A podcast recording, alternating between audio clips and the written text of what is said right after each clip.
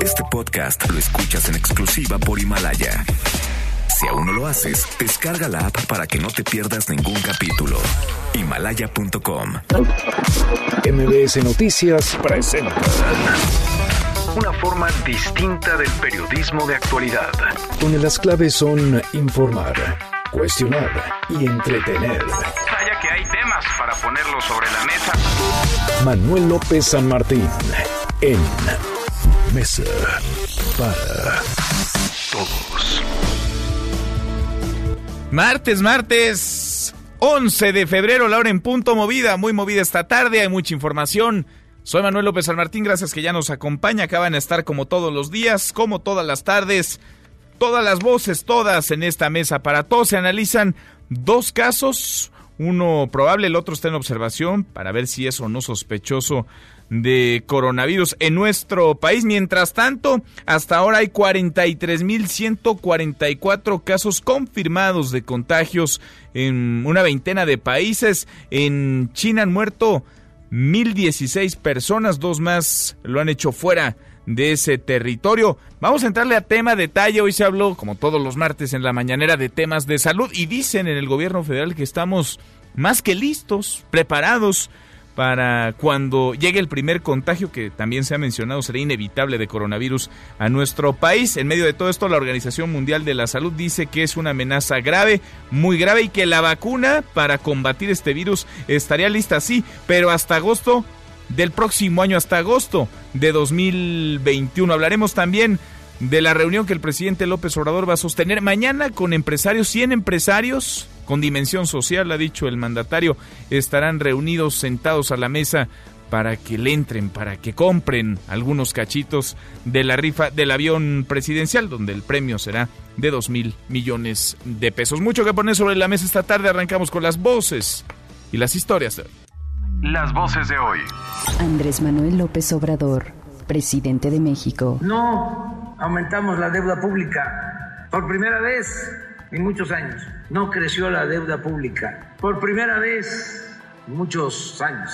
No aumentaron los impuestos, no se crearon impuestos nuevos. Hugo López Gatel, subsecretario de Salud. La sociedad se pregunta, ¿y por qué si este es un instituto del gobierno no tiene los insumos, entonces es culpa del gobierno? Este es el punto precisamente que queremos señalar. Los intermediarios. René Juárez, coordinador priista en la Cámara de Diputados. los temas que tienen que ver con los programas de bienestar que habrán de eh, ya consagrarse como un derecho en la Constitución, en el cuarto constitucional, el tema del fuero, en fin, los temas que tenemos que ver en la Claudia Sheinbaum, jefa de gobierno de la Ciudad de México. Son tres cimientos, tres pilares, la propia Secretaría de Desarrollo Económico, las grandes tiendas comerciales, la pequeña industria y comercio de la ciudad, que juntos vamos a permitir que tener grandes tiendas comerciales tenga la gran virtud de que sea aquí donde se produzcan Son las voces de quienes hacen la noticia, los temas que están sobre la mesa y estas las imperdibles. De hoy le entramos a la información. Las autoridades de salud vigilan a dos personas sospechosas de tener coronavirus, esto en nuestro país. Hoy por la tarde se darán detalles. Hasta el momento se han descartado 11 casos sospechosos. El subsecretario de Salud, Hugo López Gatel, rechazó la necesidad de construir un hospital en México para atender este nuevo virus. Escúchelo. Hay mucha mitología en lo que hemos escuchado en la prensa internacional de que se necesitan construir hospitales especiales o tener centros exclusivamente para el coronavirus. No, el coronavirus nuevo 2019, como lo hemos dicho desde el inicio y sigue siendo vigente esta realidad, se comporta como una enfermedad respiratoria de moderada a, eh, baja eh, gravedad. Es más leve que la influenza estacional. Bueno, y mientras aquí en nuestro país se minimiza esta situación, la Organización Mundial de la Salud dijo que el coronavirus es una amenaza grave, muy grave para el mundo. La vacuna para este virus sí va a estar lista en agosto, pero no de este año, sino del próximo agosto 2021. Hasta el momento van 1.016 muertes en China, otra en Filipinas, una más en Hong Kong y hay 43.144 casos a nivel global. A propósito del tema, la Organización Mundial de la Salud anunció que a partir de hoy el nombre del coronavirus de Wuhan será COVID-19. Co por corona, vi por virus, D por enfermedad, en inglés por supuesto, COVID-19, este nuevo coronavirus que se originó en Wuhan, en China. En tanto, Jesús Seade, subsecretario para América del Norte, viene ya de regreso a México, se acuerda, se quedó varado, se quedó atrapado desde el pasado 5 de febrero en Hong Kong debido a las restricciones en Asia por el coronavirus. Y el presidente López Obrador, a propósito de temas de salud, negó que se hayan comprado medicamentos pirata para combatir el desabasto. Escúchelo. Por ejemplo, en el caso de las medicinas que se están comprando en el extranjero, todas las medicinas traen la autorización de la Organización Mundial de la Salud. Entonces no pueden ser medicinas piratas es que había un monopolio. Empresas importantes, farmacéuticas del extranjero, no podían vender productos en México. Entonces se abrió al mercado internacional porque lo que nos interesa es tener las medicinas bueno, también en la mañanera, ya sabe que los martes son de salud, así como los lunes se da el quien es quien en los precios de las gasolinas. Los martes se llaman, así les pusieron en el Palacio Nacional, el pulso de la salud. Bueno, pues ahí estuvo el subsecretario Hugo López Gatel, acusó a intermediarios por el desabasto de insumos en el Instituto de Neurología denunciado por el propio personal médico. Escuche. La sociedad se pregunta, ¿y por qué si este es un instituto del gobierno no tiene los insumos, entonces es culpa del gobierno? Este es el punto precisamente que queremos señalar. Los intermediarios. Este instituto, para tener sus insumos, el instituto es un organismo público descentralizado, por lo tanto administrativamente tiene personalidad jurídica y patrimonio propios y puede hacer las contrataciones de acuerdo a sus disposiciones internas y tiene un contrato vigente para el abastecimiento continuo de los insumos. Este contrato cubre hasta noviembre de 2020. Bueno, y alumnos de la Prepa 8 saltaron la reja, quitaron las cadenas y recuperaron el plantel tomado desde el pasado 3 de febrero. Por otro lado, la Facultad de Ciencias de la UNAM se fue a paro. Cuatro días, con lo que suman ya 10 las escuelas sin clases. Son las Prepas 3, 5 y 9, los SH Sur y Oriente, además de las facultades de Filosofía y Letras, Ciencias Políticas y Sociales, Artes y Diseño, Psicología y Ciencias ahora. En otro tema, el presidente López Obrador dijo que le va a meter freno a las empresas constructoras que utilizaban al gobierno como su puerquito, reconocerá aquellas que cumplan en tiempo y forma y va a exhibir a las que queden mal con la entrega con los tiempos en las obras. Escúchelo. Las empresas contratistas tenían más abogados que ingenieros, eran especialistas en alegar y el gobierno era su puerquito, ganaban todo y apenas estaban recibiendo un contrato y ya estaban pidiendo ampliación. Eso se termina, se acaba, sea quien sea. Bueno, y a propósito del presidente, se va a reunir mañana con un grupo de empresarios, 100 se ha mencionado, 100 posibles empresarios. Les va a pedir comprar 4 millones de cachitos de la rifa del avión presidencial, donde el premio no será el avión presidencial, sino 2 mil millones de pesos a repartirse entre 100 ganadores de entre 20 y 25 millones de pesos por ganador por ganadora. Y en 2019 la producción industrial cayó 1.8% frente al año anterior, 2018. Este es su peor nivel en una década. La minería y la construcción son los sectores con mayor contracción.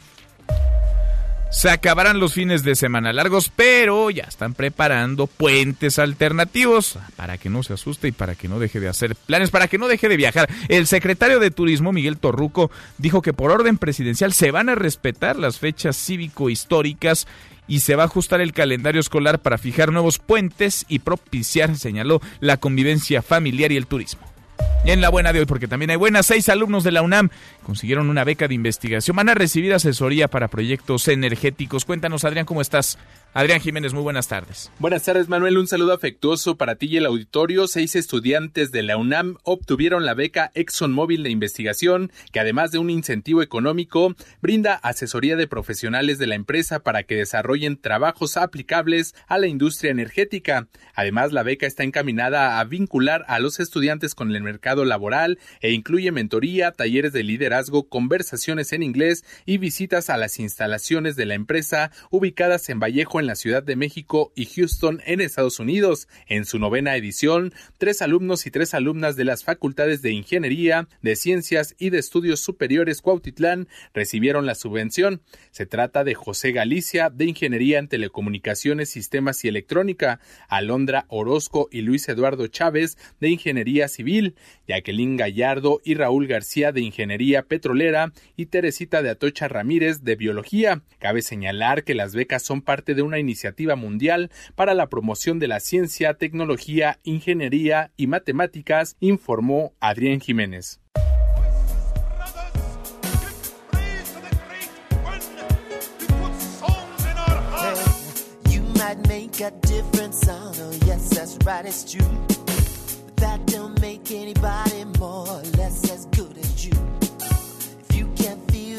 José Luis Guzmán, Miyagi, mi querido Miyagi, como todos los días en esta mesa para todos. ¿Cómo estás? Muy bien, ¿tú? ¿Qué estamos escuchando, Miyagi? Bien, gracias. Estamos escuchando a Prince.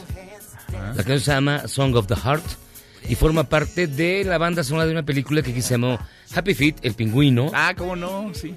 Que ganó Oscar. A mi hija le gusta mucho, fíjate. Fíjate, ganó Oscar Mejor Animación en el 2006. Ajá. Está muy Y hay- bonita, esa película es muy Y hay bonita. muchas historias en torno a, la, a, esta, a esta película, particularmente que tiene ya varios actores fallecidos. Robin Williams ha muerto, él hacía una de las voces. Brittany Murphy ha muerto, él hacía la voz de la principal femenina. Y también Prince ha muerto. No me digas que está Pero lo- salada, está maldita la película. Lo feo no es eso, lo feo es que esta canción es en torno a una noticia que apareció hoy, de que de acuerdo a los especialistas internacionales de la década de los 70 hacia hoy, la población de pingüinos en la Antártida debido al cambio climático ha desaparecido un 77%. El pingüino va a ser pronto especie en peligro de extinción si no se detiene el cambio climático. Qué tristeza. Hace algunos días, la semana pasada, se alcanzó el máximo histórico de temperatura en la Antártica. 18 grados Sí. centígrados. Y ya el derretimiento de los polos, pues es una realidad. Y de hecho, eh, los pingüinos y los osos polares se enfrentan a algo que nunca se imaginó, que es la extinción. Los osos polares están muriendo de hambre. Los pingüinos, te digo, el 77% de su población se ha visto reducida en tan solo 40 años. Estamos acabando Híjole. en 40 años lo que la naturaleza le llevó miles de millones de años construir. Ya no es una exageración decir Ya que no es estamos acabando con el planeta. Ya es no. una realidad. Estamos acabando con él. Así que, recordando a Happy Feet, el pingüino, tomemos conciencia y luchemos contra el cambio climático. Qué bonito, Miyagi, gracias. Gracias. Muchas gracias. Acá nos escuchamos al ratito, José Luis Guzmán. Miyagi, vamos a hablar de temas de salud, eso va hoy nuestra pregunta del día. Usted lo sabe, no es nuevo el tema, pero sí ha subido el volumen del mismo en los últimos días, en las últimas semanas. El abasto o desabasto de medicamentos en hospitales de la Secretaría de Salud. Hay quejas, muchísimas quejas. También hay explicaciones, hay verdades a medias y mentiras completas que se repiten desde diferentes frentes. Hoy nuestra pregunta va sobre esta crisis, sobre lo que está ocurriendo en torno al desabasto, la escasez de medicamentos. ¿Quién tiene la culpa? ¿Son las farmacéuticas? ¿Son los directores de los hospitales? ¿La Secretaría de Salud? o la Oficialía Mayor. Opine con el hashtag Mesa para Todos, abiertas ya nuestras vías de comunicación, el WhatsApp 5524-99125, viene el teléfono en cabina 5166-1025. Pausa, vamos arrancando esta mesa, la Mesa para Todos.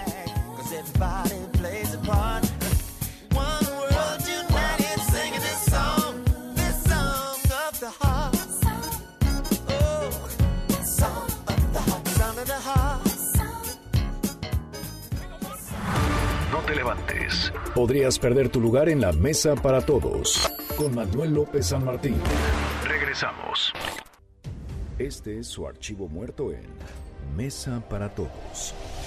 Benedicto XVI, máximo jerarca de la Iglesia Católica, anuncia que renunciará a sus funciones el día 28 de febrero por razones de salud. 11 de febrero, año 2013.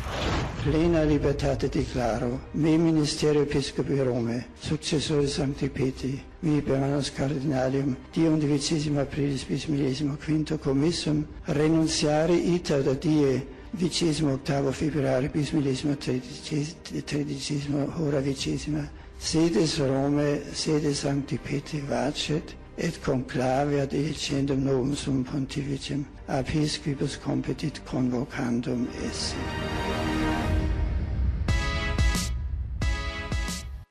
Seguimos, volvemos a esta mesa, la mesa para todos, conferencia justo ahora en vivo del secretario de Seguridad Ciudadana en la capital del país, Omar García Harfush. Juan Carlos, tú estás ahí. Juan Carlos Alarcón, cuéntanos cómo estás. Muy buenas tardes. Efectivamente, gracias, Manuel. Y acaba de concluir esta conferencia por parte del secretario de Seguridad Ciudadana, Omar García Harfush, en el que tocó temas eh, importantes. El fundamental y por el cual se llevó a cabo esta conferencia de medios es justamente para anunciar la detención de nueve policías implicados en diferentes hechos delictivos. Uno de ellos ocurrido el 9 de diciembre del año pasado en la alcaldía Gustavo Amadero, donde los eh, elementos de seguridad detuvieron a una persona que pues, se comerciaba algunos objetos, sin embargo, al requerir la legalidad de esos artículos, no lo demostraron y por esa situación lo detuvieron y posteriormente solicitaron cierta cantidad para liberarlo. Los otros dos hechos son pues prácticamente de la misma naturaleza, ocurridos en la misma alcaldía Gustavo Amadero y otro más en la alcaldía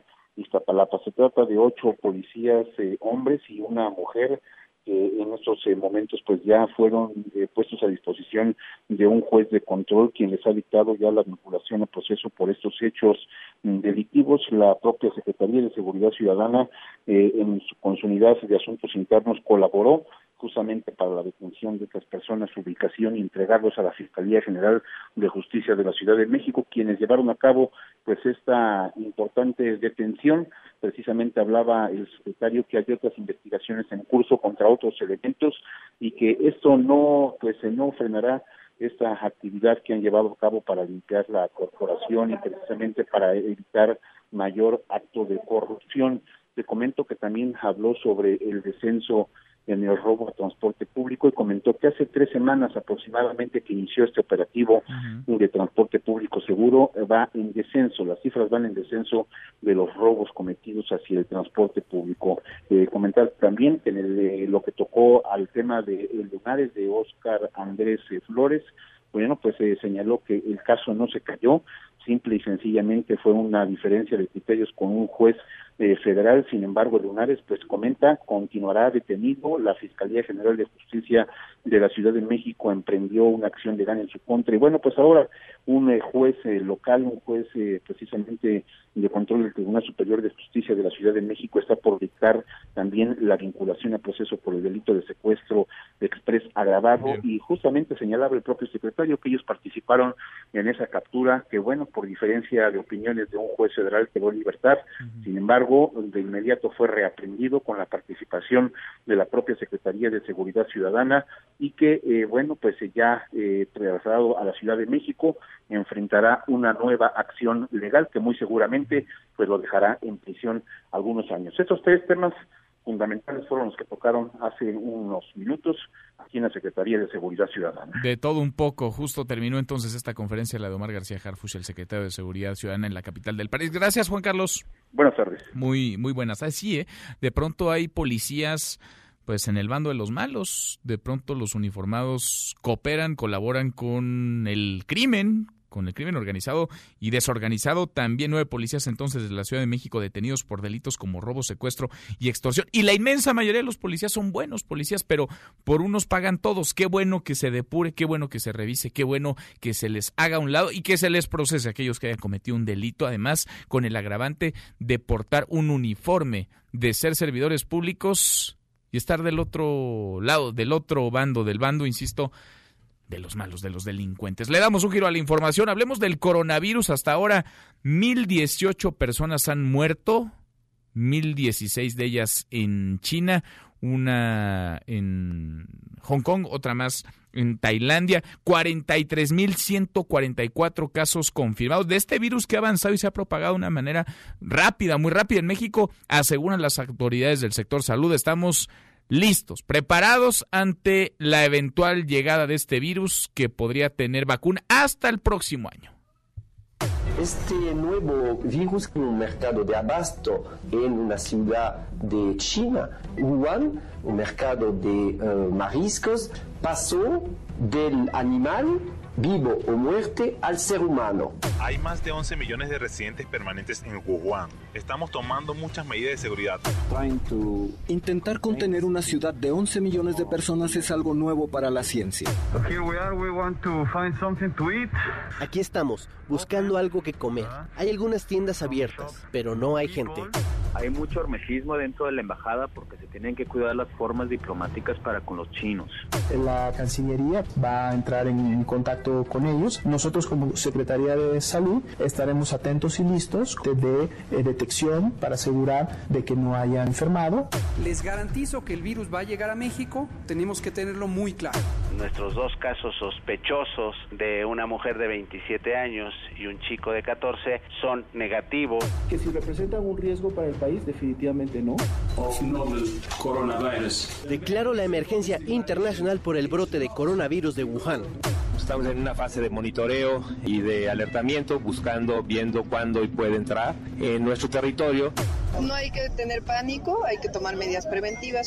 En México no se ha tomado en serio la posibilidad de pandemias de este tipo. Un grupo de expertos de la OMS acaba de aterrizar en China, liderados por el doctor Bruce Alwood, para trabajar con el equipo internacional. Hasta ahorita en México no existe ningún caso de coronavirus. Hemos tenido 11 casos eh, sospechosos acumulados hasta ahorita. Todos ellos han sido descartados. Ayer en la tarde tenemos un nuevo caso sospechoso que informaremos hoy por la tarde. Serán 12, pero todos han sido descartados. Que afortunadamente no ha habido estos casos, que estamos actuando con mucha responsabilidad, que no vamos a cometer el error que se cometió en el gobierno. ¿Se acuerda que nos pusieron a todos? No podíamos hablar y que, bueno, eso no. Bueno, el coronavirus que, insisto, avanza, ya no es una, sino dos las personas que están bajo observación en nuestro país por probable contagio de coronavirus. Hasta ahora, como escuchábamos, decía Hugo López Gatel, el subsecretario de Salud, no hay ningún caso confirmado del coronavirus y de los medicamentos, abasto, desabasto, medicamentos pirata. Se habló hoy en la mañana, entre otras cosas. Hatsiri, ¿cómo estás? Hatsiri Magallanes, cuéntanos, muy buenas tardes. Así es, ¿qué tal Manuel? Buena tarde, buena tarde al auditorio. Pues fíjate que se han detectado entre ayer y el día de hoy los casos más de posible coronavirus en nuestro país, así lo reportó precisamente Hugo López Gatel, subsecretario de Prevención y Promoción de la Secretaría de Salud, quien precisó que suman ya con esto pues 13 casos, de los cuales 11, como ya habían dado a conocer, han sido descartados, quedan pendientes los otros dos para dar mayor información al respecto y estar pues eh, o confirmar que estos casos eh, no son de coronavirus. Dijo que hoy por la tarde va a haber una conferencia de prensa en la Secretaría de Salud y que bueno, ahí se va a dar a conocer mayor información al respecto. Esto lo dijo justamente en la conferencia de esta mañana del presidente Andrés Manuel López Obrador. Aquí mismo destacaba la importancia de que se descentralicen los protocolos técnicos para emitir un diagnóstico que sean de forma más rápida y también más eficiente. Vamos a escuchar algo de lo que dijo en torno a este tema. Fuimos el primer país de todo el continente en poner una prueba diagnóstica especializada en el INDRE y eh, cuatro días después eh, sincrónicos con Estados Unidos y Canadá usando el protocolo técnico de la Organización Mundial de la Salud. Los protocolos técnicos de diagnóstico es muy importante que se descentralicen, no interesa tener en un solo laboratorio la capacidad de hacer este diagnóstico y está perfectamente programado que los 31 laboratorios estatales de salud pública del país, hay uno por cada estado. La Ciudad de México no tiene por razones históricas, dado que el INDRE está aquí, eh, van a tener esta prueba. Dijo que aquí en México, pues bueno, no va a ser necesario de momento construir nuevos hospitales como lo están haciendo en China, ya que pues dice que en México el padecimiento tiene un comportamiento similar a una enfermedad respiratoria. Comentar también que en esta conferencia el presidente Andrés Manuel López Obrador aseguró que pues en este tema no van a cometer el error que cometió el gobierno precisamente en el 2009 con el tratamiento que se le dio en el problema de la influenza. Por otra parte, luego de las críticas por la supuesta compra que realizará el gobierno de medicamentos que no están certificados. El mandatario asegura que no son medicinas piratas, incluso dice que están avaladas por la Organización Mundial de la Salud y precisamente con esto desmiente pues algunas publicaciones que exponen riesgos sobre su gobierno y la entrada que le dio a la importación de medicamentos de China y de la India, los cuales pues no cuentan con esta supervisión de la COFEPRIS. Vamos a escuchar algo de lo que dijo por ejemplo, en el caso de las medicinas que se están comprando en el extranjero, todas las medicinas traen la autorización de la Organización Mundial de la Salud entonces no pueden ser medicinas piratas. Pero ¿por qué actúa así este periodista? Además de que es evidente que no nos quiere, es que había un monopolio. Empresas importantes, farmacéuticas del extranjero, no podían vender productos en México.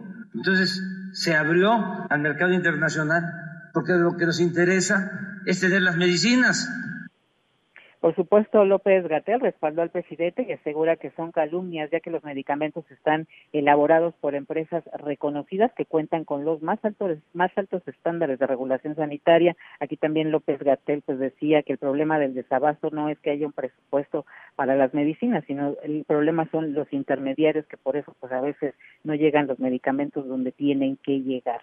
El reporte que tengo. Gracias, Hatsiri, muchas gracias, muy buenas tardes. Buenas tardes. Pues sí, varias preguntas, ¿no? ¿Se compró o no se compró a tiempo? ¿Se adquirieron o no se adquirieron los medicamentos que hacen falta? quién hizo lo que le tocaba y quién dejó de hacerlo. Por eso hoy le preguntamos en esta mesa para todos a propósito de la crisis por el desabasto de medicamentos, de medicinas, de material de curación también en hospitales del sector salud. ¿Quién tiene la culpa? Porque de un lado a otro se han pasado, se han aventado la bolita las farmacéuticas, los directores de hospitales también a ellos se les ha cargado la mano, la Secretaría de Salud o la Oficialía Mayor sigue opinando en nuestra cuenta de Twitter, arroba MBC Noticias. Me da gusto saludar en la línea telefónica a Israel Rivas, el papá de Dana, una pequeñita que da la batalla contra el cáncer. Israel, qué gusto, ¿cómo te va? Manuel, ¿cómo estás? Como siempre es un gusto saludarte a tus órdenes. Gracias, muchas gracias Israel. Platicábamos contigo ayer más o menos a esta hora. Tenían reunión a las seis de la tarde en la Secretaría de Gobernación. ¿Cómo les fue? ¿Cómo salen de este encuentro? ¿No es el primero? ¿Hay respuesta? ¿Hay más claridad sobre las dosis de quimioterapia, de medicamentos para sus hijas e hijos? Pues bueno, nos fue, Manuel, así, así de, simple, nos fue. Eh, hay una buena disposición. Voy a resaltar las cosas positivas de la reunión primero. Vamos a hablar en positivo. Hay una buena disposición del subsecretario de Gobernación. De Ricardo eh, Peralta. Eh, Ricardo Peralta, exactamente, para escuchar todos nuestros reclamos. Fue muy atento y bueno, eso se agradece se agradece verdaderamente que tenga este ejercicio, que dialogue con nosotros. Pero lo que le decimos es que el simple diálogo pues no lleva los medicamentos a los hospitales donde se necesitan. Hubo un reclamo muy fuerte porque se había comprometido justamente el subsecretario de Salud eh, López Gatel a que los medicamentos estuvieran en tiempo y forma en varios hospitales del país, entre ellos por ejemplo en Guerrero, en Acapulco, o en Tijuana, en Baja California, o en eh, eh, Yucatán, en Mérida o en Veracruz, y no llegaron. No han llegado los medicamentos. En algunos lugares no llegó nada y en otros llegó parcialmente. Esto se lo hicimos saber, se le documentó. Y bueno, eh, de las cosas positivas, de los acuerdos concretos a los que llegamos, es que le volvimos a dar un voto de confianza porque dicen ellos que a partir del día lunes, el próximo lunes, este asunto va a estar regularizado.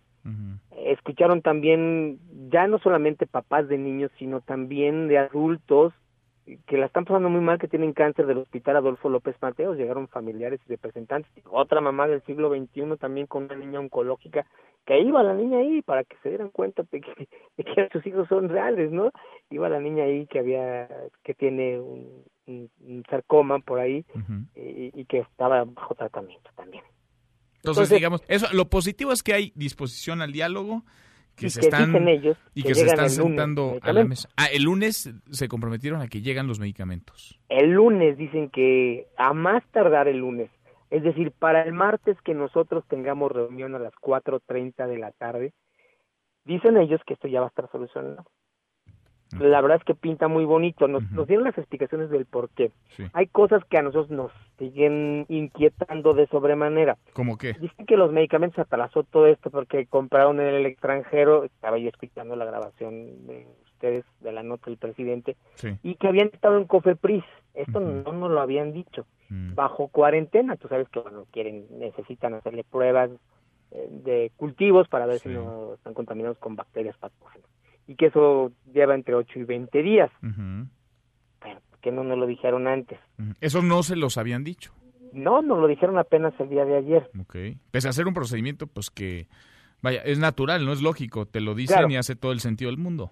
Y nosotros hubiéramos, hubiéramos seguido empujando, pero entendemos. Claro. Yo le dije al subsecretario, le dijimos todos, aquí hay una falta de comunicación muy grande de ustedes, ¿por qué no dijeron esto?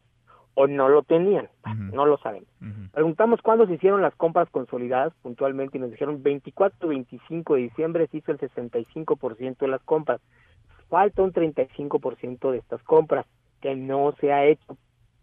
No, no, se están ha hecho. buscando proveedores, dicen, más baratos para cortar la cadena de, de intermediarios.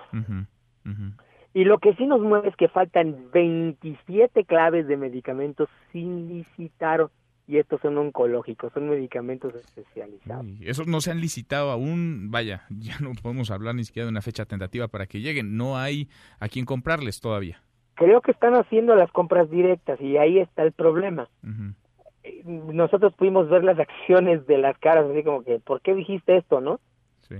Como que se le salió verdaderamente y nosotros lógicamente fuimos sobre ese punto, dijimos, a ver, y se, y se salía nuevamente del punto, a ver, queremos saber estas 27 claves, no, es que si ya se está comprando aunque no se esté licitando, ¿y quién es el encargado de la licitación? Y nos fuimos hasta, lleguemos hasta el presupuesto de egresos de la federación, para que, pues, tú sabes finalmente quién tiene la obligación de licitar esto y quién tiene la obligación de hacer estas compras, es la Secretaría de Hacienda. Nosotros toca, preguntamos, pues sí, ¿por qué no está alguien de Hacienda aquí en estas mesas dándonos la cara?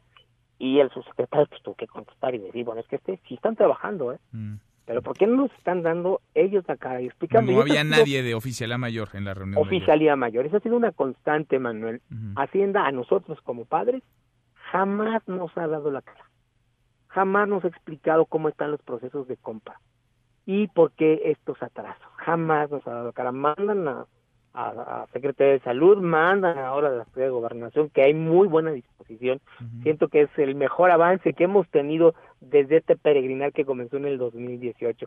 Y se lo dijimos, le vamos a dar un voto de confianza subsecretario, pero acuérdense que ya nos engañó un subsecretario del régimen pasado, ya nos engañó un secretario de salud, ya nos engañó eh, un comisionado de COFEPRIS, 21 senadores de la Comisión de Salud, dos veces con el...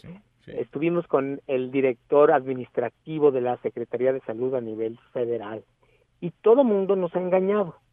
Entonces, eh, bueno, fuimos a la Cámara de Diputados y estuvimos con la presidenta de la Comisión de la Niñez y también nos prometió que esto no se volvería a repetir y se ha repetido. Y se ha repetido y se ha repetido. Bueno, está el plazo entonces, está la palabra empeñada, está la confianza también, el voto de confianza que le dan ustedes, pero está sobre todo la urgencia de tener claridad y certeza. Próximo martes entonces Israel, de nuevo reunión en gobernación con acuerdos muy claros o con compromisos muy nítidos, muy establecidos, que ojalá se cumplan. Platiquemos entonces si te parece.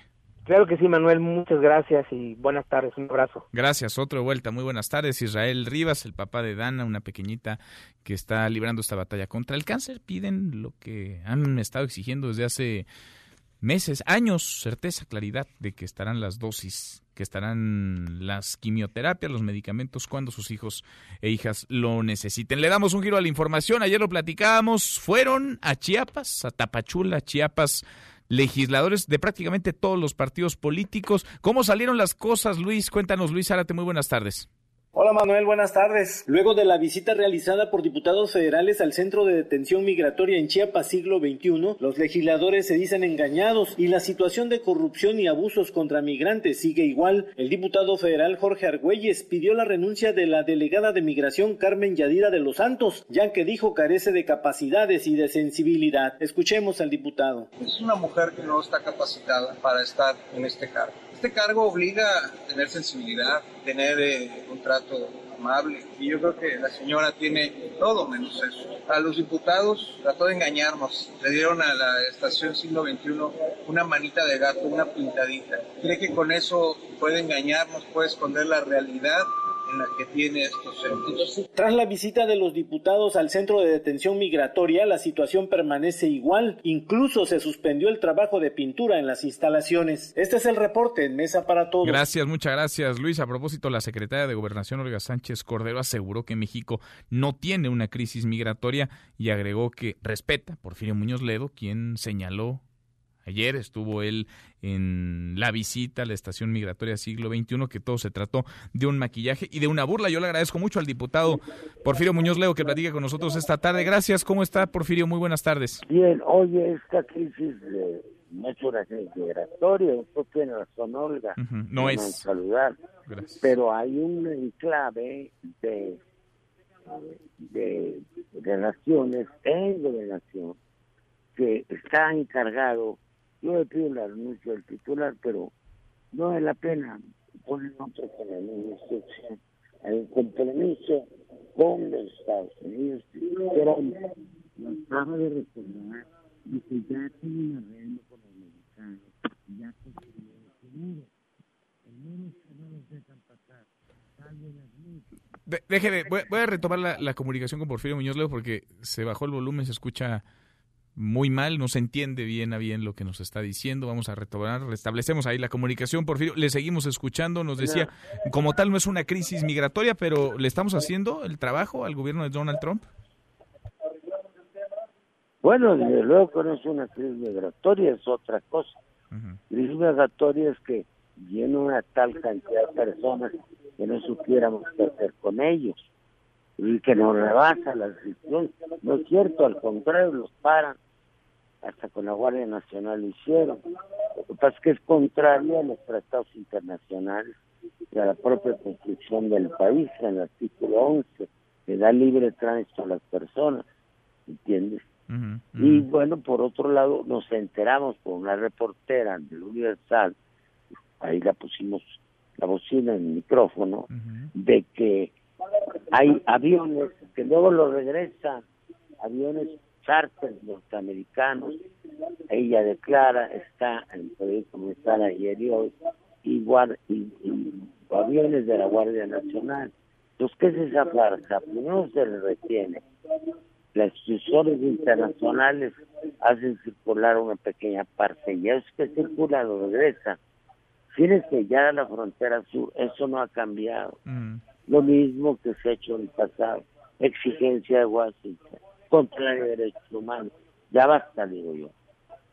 ¿En qué condiciones está, por ejemplo, esta estación migratoria siglo XXI? ¿Ahí me escucha? Estoy en la sala de sesiones. A ver, le, voy a hablar un poquito más fuerte, a ver, si me, a ver si me escucha.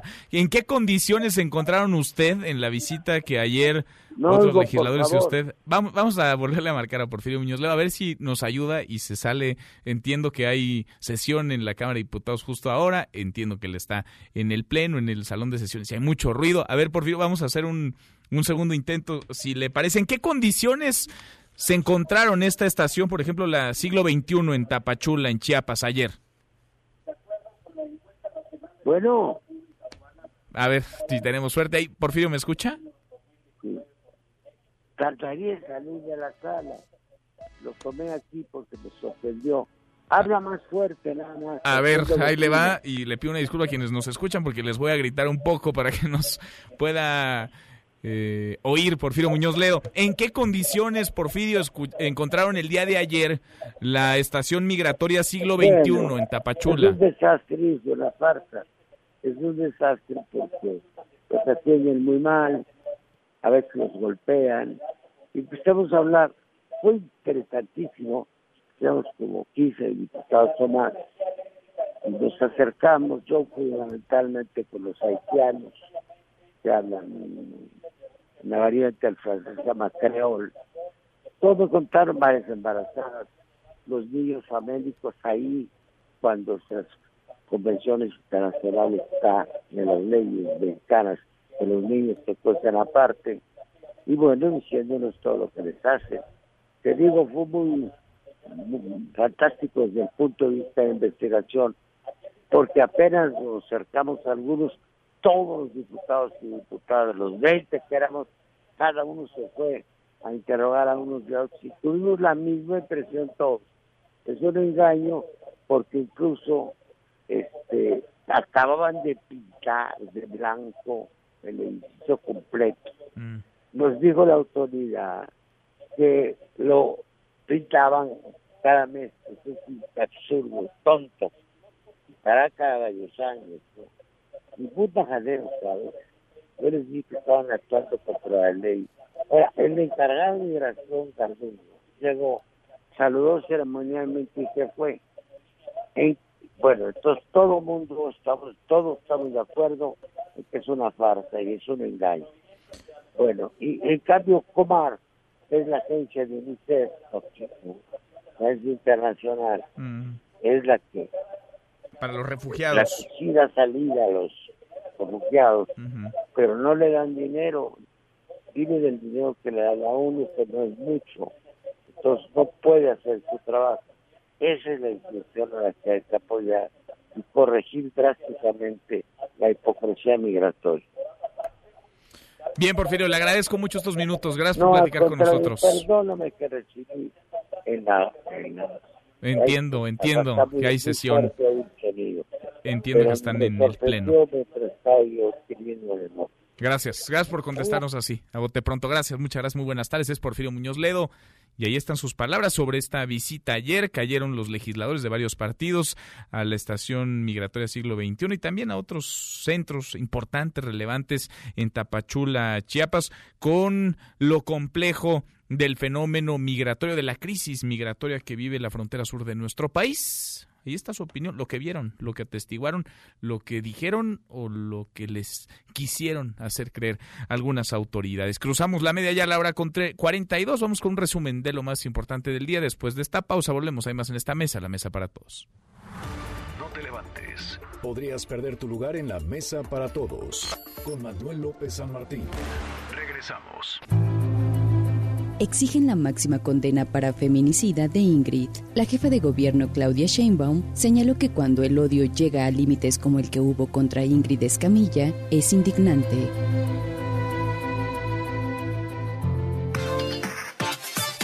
Seguimos, volvemos a esta mesa, la mesa para todos, cruzamos la media y a la hora con 43, vamos con un resumen de lo más importante del día. Resumen nacional. La Fiscalía General de Justicia de la Ciudad de México va a pedir la pena máxima, 70 años de prisión para Francisco N., el hombre de 46 años de edad que este fin de semana, en un caso trágico, horroroso, asesinó, desoyó y destazó a su pareja sentimental, a Ingrid, de 25 años de edad, tras una discusión.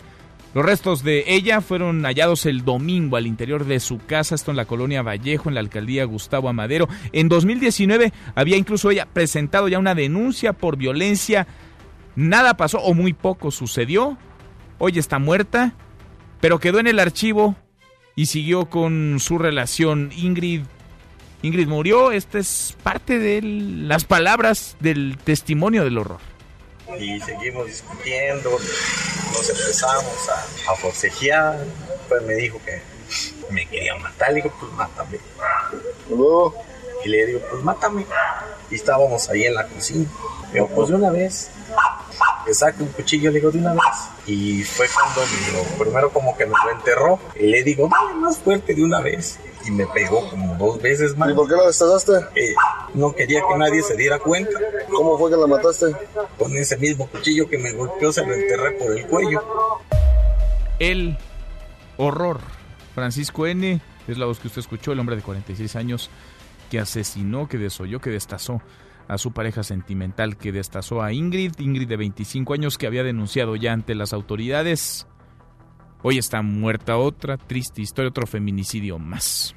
A través de una carta, el presidente López Obrador le pidió apoyo a los titulares de la Suprema Corte y también de la Fiscalía General para esclarecer el caso Ayotzinapa. Cuéntanos, Hatsiri, ¿cómo estás, Hatsiri Magallanes? Buenas tardes. ¿Qué tal, Manuel? Buena tarde. El titular de la Suprema Corte de Justicia de la Nación, Arturo Saldívar, y el fiscal general de la República, Alejandro Hertz Manero, aceptaron ya reunirse de manera mensual con el presidente Andrés Manuel López Obrador y con los padres de los 43 normalistas de Ayotzinapa Guerrero a fin de esclarecer este caso. Así lo dio a conocer el día de hoy desde Palacio Nacional el presidente de la República, quien dio a conocer que ya giró la instrucción para que la titular de gobernación, Olga Sánchez Cordero, dedique tiempo completo a atender este asunto. En ese contexto, el mandatario dejó en claro que este caso es un asunto de Estado y por ello se investigará con todos los elementos y los medios a su alcance.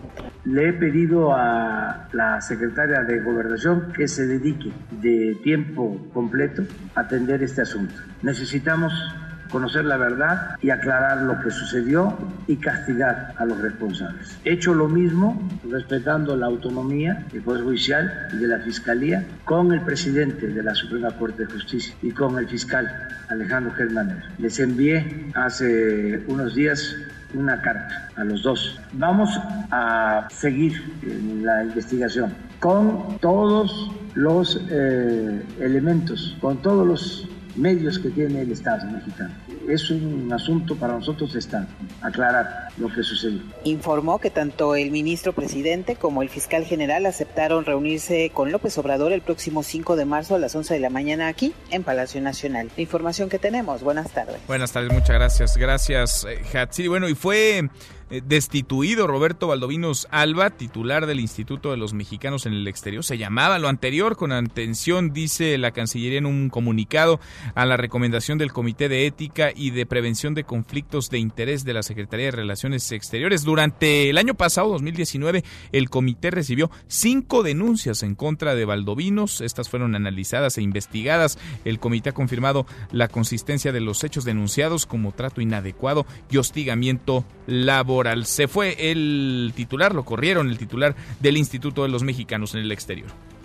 El presidente López Obrador se va a reunir mañana con un grupo de empresarios, los invitará a cenar, les pedirá comprar 4 millones de cachitos de la rifa del avión presidencial, donde el premio, lo sabemos ya, no será el avión, sino 2 mil millones de pesos que se repartirán entre 100 posibles ganadores, ganadoras.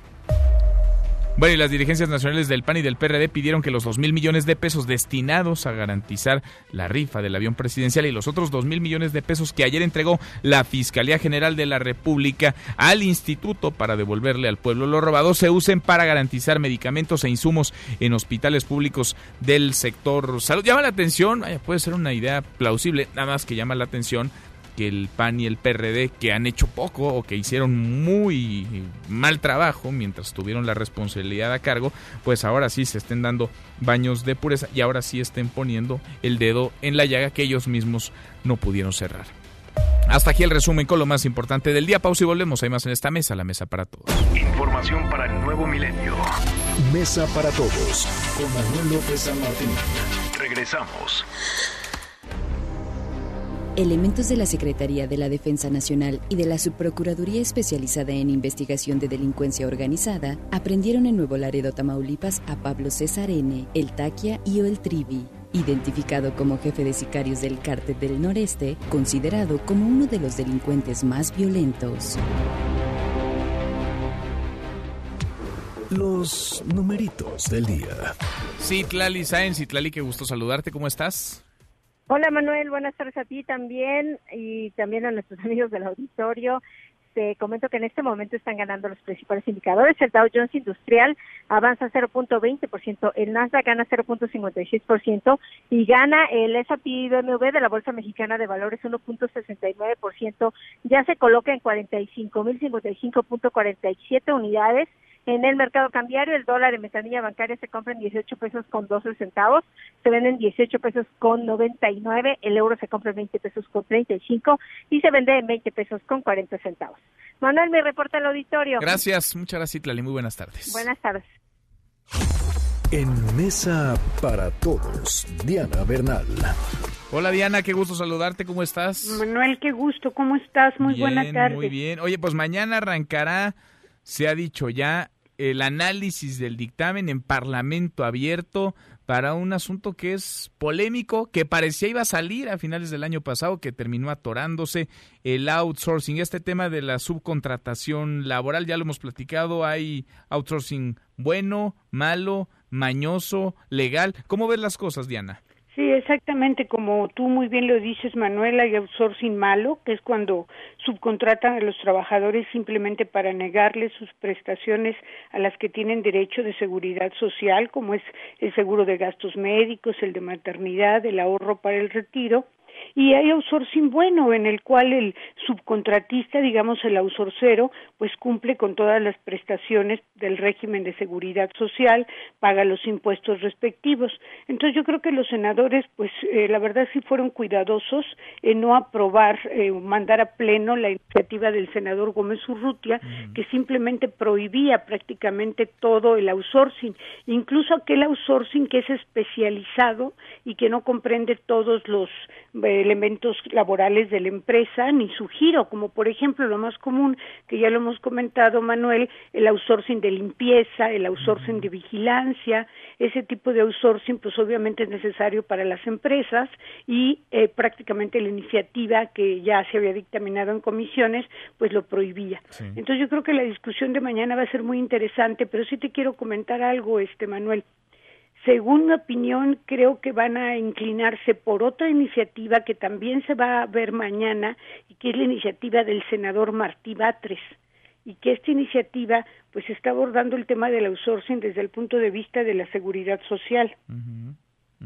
Porque a final de cuentas, Diana, fíjate, a ver, creo que son dos temas que se entrecruzan y se entrelazan y nos deben llegar al mejor mundo posible para los trabajadores, pero también para el sector empresarial. Por un lado, pues agarraban parejo, ¿no? Napoleón Gómez Urrutia y su iniciativa agarraban parejo a todos, todos en la misma canasta, todos son malos, y podía eso mandar a la calle a cientos de miles, si no es que millones de personas. No solamente eso, sino acabar con el outsourcing especializado, que como te digo, una empresa, incluso un pequeño comercio, pues tiene que contratar un elemento de vigilancia o un elemento de mantenimiento, ¿no? De limpieza. Entonces, eso era totalmente absurdo, las empresas no trabajan así. ¿Dónde tendríamos que tener la mira, Diana, cuando se dé esta discusión? Es decir, ¿Qué aspectos tendríamos que estar revisando con lupa para que pues no vaya a pasar lo que casi pasa a finales del año pasado con la iniciativa de Gómez Urrutia? Exacto, no solamente es en cuanto a la legislación, lo que es muy importante y creo que en la iniciativa del senador Batres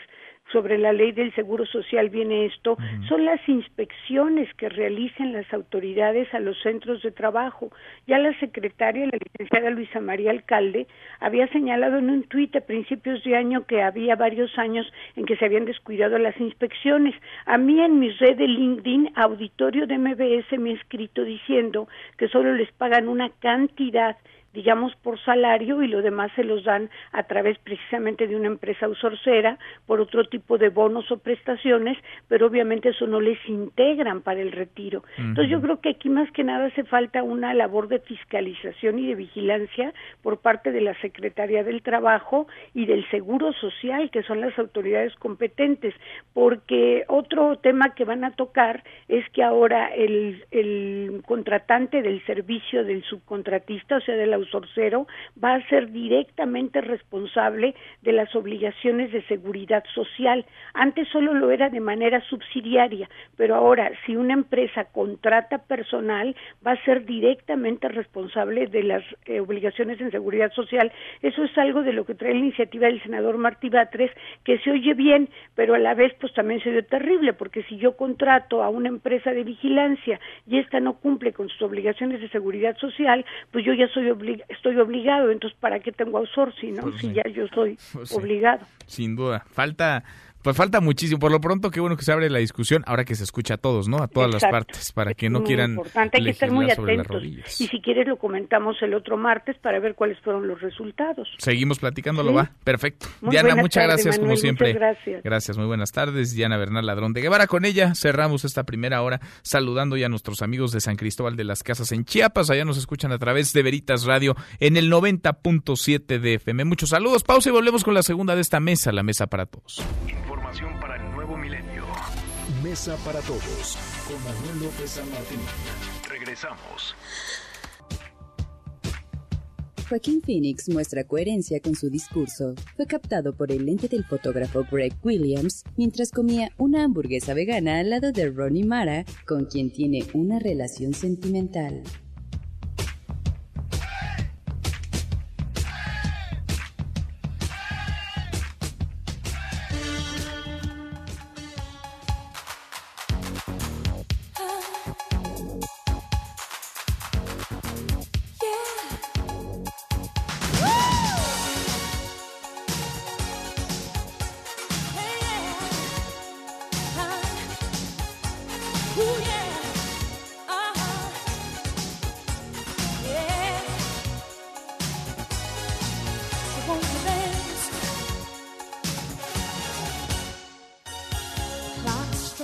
Arrancamos esta segunda hora, gracias que nos acompaña, la hora con tres minutos, es martes, ya vamos en martes 11 de febrero, soy Manuel López San Martín, revisamos las redes, cómo se mueven las cosas en Twitter de las redes, esta mesa, la mesa para todos. Caemos en las redes. Bueno, se está moviendo el eh, hashtag ni una menos y el nombre de Ingrid. Un caso horrible, terrible. El sábado por la noche, Eric Francisco N., de 46 años de edad, discutió con su pareja, con Ingrid. Ella tenía 25 años, hubo golpes y luego la asesinó, la desolló, les trajo los órganos. Ingrid ya había denunciado ante las autoridades, nada pasó, hoy está muerta. Los restos de Ingrid fueron hallados el domingo al interior de su casa, esto en la colonia Vallejo, en la alcaldía Gustavo Amadero, en la Ciudad de México. Aquí parte del relato del horror, del relato de Eric Francisco N. ¿Cómo la mató? Y seguimos discutiendo, nos empezamos a, a forcejear, pues me dijo que me quería matar, le digo, pues mátame. Y le digo, pues mátame. Y estábamos ahí en la cocina. Digo, pues de una vez. Le saque un cuchillo, le digo, de una vez. Y fue cuando lo primero como que me lo enterró. Y le digo, dale más fuerte de una vez. Y me pegó como dos veces más. ¿Y por qué la destazaste? Eh, no quería que nadie se diera cuenta. ¿Cómo fue que la mataste? Con ese mismo cuchillo que me golpeó, se lo enterré por el cuello. El horror, un relato de horror, otro feminicidio más. Y no solamente, vaya, es trágico esto, pero no solamente esto es trágico, es trágico también el papel, el actuar de las autoridades, porque se filtraron las imágenes de Ingrid destazada, en cachitos, desollada. Se filtraron las imágenes. ¿Qué castigo, qué sanción habrá para los policías que llegaron, que dieron la primera respuesta y que lo primero que hicieron fue fotografiar el cuerpo y viralizarlo, mandárselo a sus contactos, rompiendo cualquier tipo, vaya, de protocolo evidentemente, pero sin la menor sensibilidad humana posible. No tienen nada que hacer como servidores públicos, no tienen nada que hacer como autoridad, no tienen nada que hacer como policías. Hashtag UNAM. Alumnos han recuperado la prepa 8, pero la Facultad de Ciencias se fue a un paro, un paro de cuatro días. Con esto son 10 las escuelas, 10 los planteles que siguen sin clases. Las prepas 3, 5 y 9, también los SH Sur y Oriente y las facultades de Filosofía y Letras, la de Ciencias Políticas y Sociales, Artes y Diseño, Psicología y Ciencias. Hashtag Tatiana Cloutier o cuando la ambición te gobierna, porque la diputada de Morena se ha destapado para ir por una gubernatura. No importa de qué estado, lo importante es ganar, lo importante es el poder, lo importante es el cargo. Tatiana Cloutier dice que podría optar por la gubernatura de Nuevo León o de Sinaloa, como si las problemáticas fueran las mismas, como si la situación fuera idéntica, como si los planes que se pudieran trabajar para hacer gobierno fueran similares. Insisto, lo importante es el poder, lo importante es el cargo, lo importante es ganar. Ella no le hace el feo a ningún estado. Estas fueron las palabras de Tatiana Cloutier, en donde dice que no importa, puede ser Sinaloa, Nuevo León, al rato se le ocurre otro y quizá también pueda contender para la gubernatura de otra entidad si se le cierran las puertas en alguno de estos dos estados. Ahorita mi residencia, le duela a quien le duela, la tengo en Nuevo León.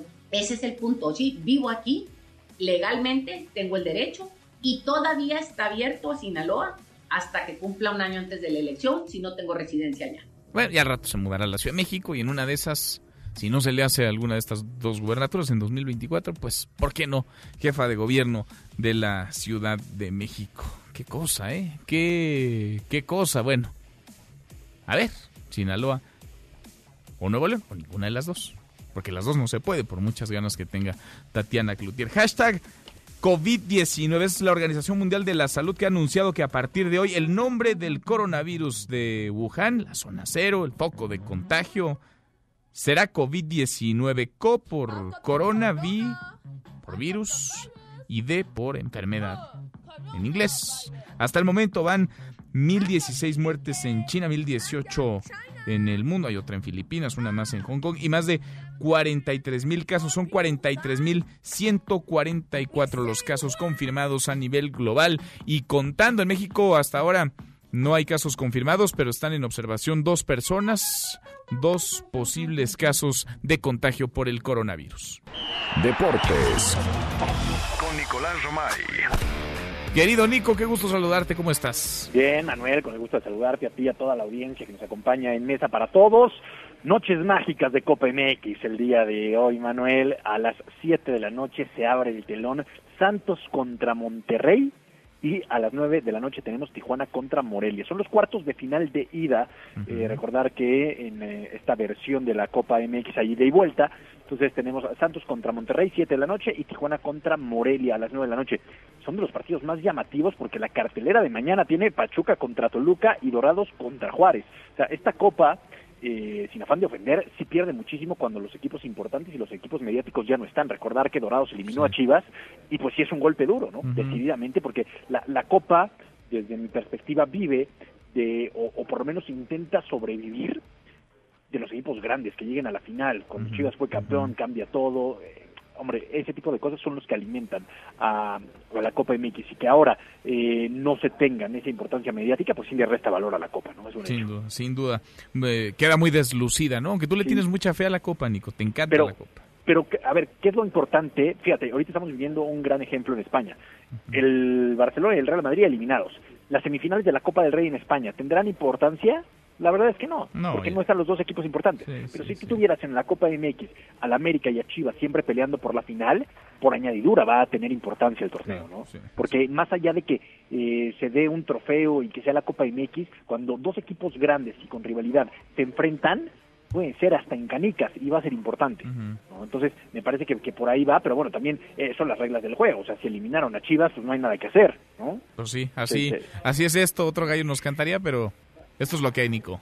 se eliminó a, Chivas y no pasa absolutamente nada. Así que pendientes con la Copa MX y también pendientes del América, muchísimas eh, bajas. Benedetti estará fuera seis meses, eh, las Águilas del América todavía no se plantean qué hacer con Roger Martínez. La cosa está complicada con, con el América, a pesar de todo, sigue en zona de liguilla y jugando bien al fútbol, o relativamente bien, pero por lo menos sumando puntos.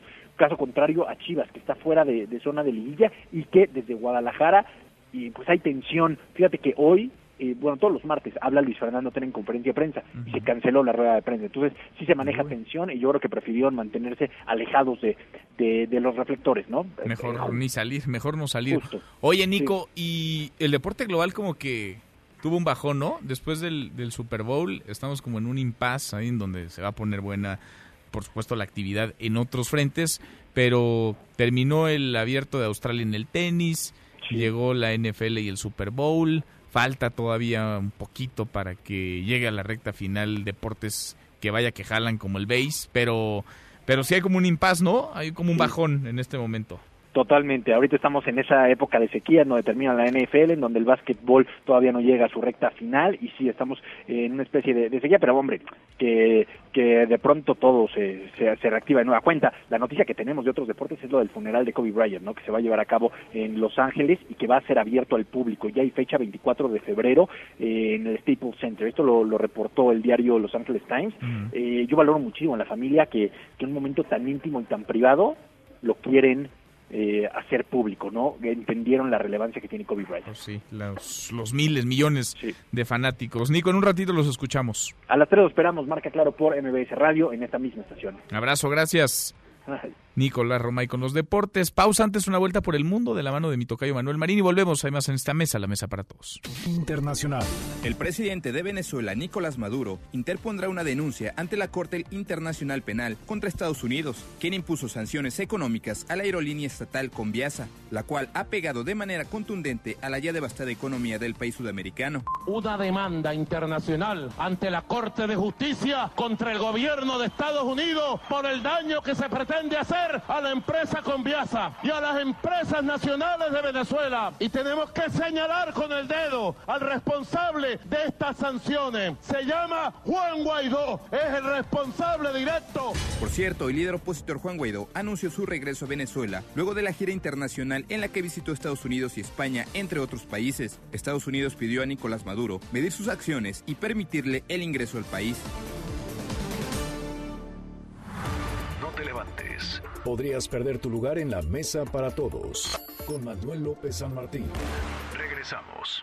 Kowalski, ¿cuáles son nuestras coordenadas? Según mis cálculos, reportan disminución dramática de pingüinos en la Antártida. Científicos denuncian que algunas colonias de pingüinos han disminuido hasta en un 77% en la Antártida desde la década de 1970 a causa del cambio climático. No hay tiempo para besar la piedra de Blarney. Seguimos, volvemos a esta mesa, la mesa para todos, conferencia en la Fiscalía General de Justicia de la Ciudad de México sobre el caso del asesinato, terrible asesinato, horroroso asesinato de Ingrid, una mujer, una joven de 25 años, fue asesinada, desollada por su pareja, le extrajo los órganos. Juan Carlos, ¿cómo estás Juan Carlos Alarcón? Cuéntanos, buenas tardes. Efectivamente, gracias eh, Manuel. En este momento se lleva a cabo una conferencia de prensa aquí en la Fiscalía General de Justicia de la Ciudad de México, precisamente para abordar ese tema. Y ha mencionado la subprocuradora Nelly Montealegre, encargada del área de atención a víctimas, que se está analizando todo el contexto en el que ocurrió esta situación, dado que con anterioridad el año pasado, para ser precisos, en julio, justamente ayer lo dábamos a conocer en MBS Noticias sobre estas medidas de restricción que había emitido el Ministerio Público por una denuncia que había presentado su ex esposa por el delito de violencia familiar. Es decir, que ya había antecedentes del perfil violento de este individuo. Sin embargo, pues solamente se quedó en una mera denuncia, en una queja, 30 días de apercibimiento, medidas de restricción para no acercarse a la víctima, en el caso de su ex esposa. Desde luego, sin embargo, pues eh, con el paso de los meses, este hombre pues se separó de su anterior esposa y comenzó esta relación con Ingrid, a la que desafortunadamente el sábado pasado pues se asesinó en condiciones de extrema violencia. Comenta en ese momento la subprocuradora Nelly Montealegre que hay una unidad de contexto de análisis en el que se eh, pues está tratando de puntualizar todos los elementos para llevarlos ante un juez de control con la finalidad de que este hombre inicialmente quede vinculado a proceso y posteriormente, dado el tiempo que transcurra la investigación complementaria, aportar todos los elementos, todos los datos de prueba puntuales para poder llegar a un eh, momento en el que si este hombre decide pues acogerse a un juicio abreviado reconociendo lo el error que cometió, bueno, pues eh, dejar caer todo el peso de la ley y solicitar a, a través de la ley que estipula justamente que el feminicidio tiene una penalidad de entre 40 y 70 años de prisión. En este caso estarían pidiendo pues prácticamente la pena mayor que son 70 años de cárcel. Voy a tratar de acercarme en este momento hacia una de las bocinas donde está hablando la subprocuradora. Si me permites, hacemos escuchamos. Sí, sí, sí, vamos a escuchar. Gracias, Juan Carlos. Nosotros a lo que manifestó, lo que expresó en la entrevista en la carpeta que fue reservarse su derecho, tenemos datos de investigación como las periciales a las que me acabo de referir, con las cuales estamos solicitando, estamos sustentando esta audiencia inicial. Bueno, pues justamente lo que acabas de escuchar, Manuel, es que este hombre Eric, eh, identificado precisamente como el sujeto que privó de la vida a Ingrid, se reservó su derecho a declarar y solamente se conoce de primera instancia lo que vistió ante elementos de la Secretaría de Seguridad Ciudadana, que fueron justamente los que atendieron este llamado de emergencia y que ante ellos aceptó su culpabilidad y el haber matado a Ingrid después de una discusión y después, dijo él, de haber sufrido también un ataque con el mismo eh, pues, elemento que la privó de la vida.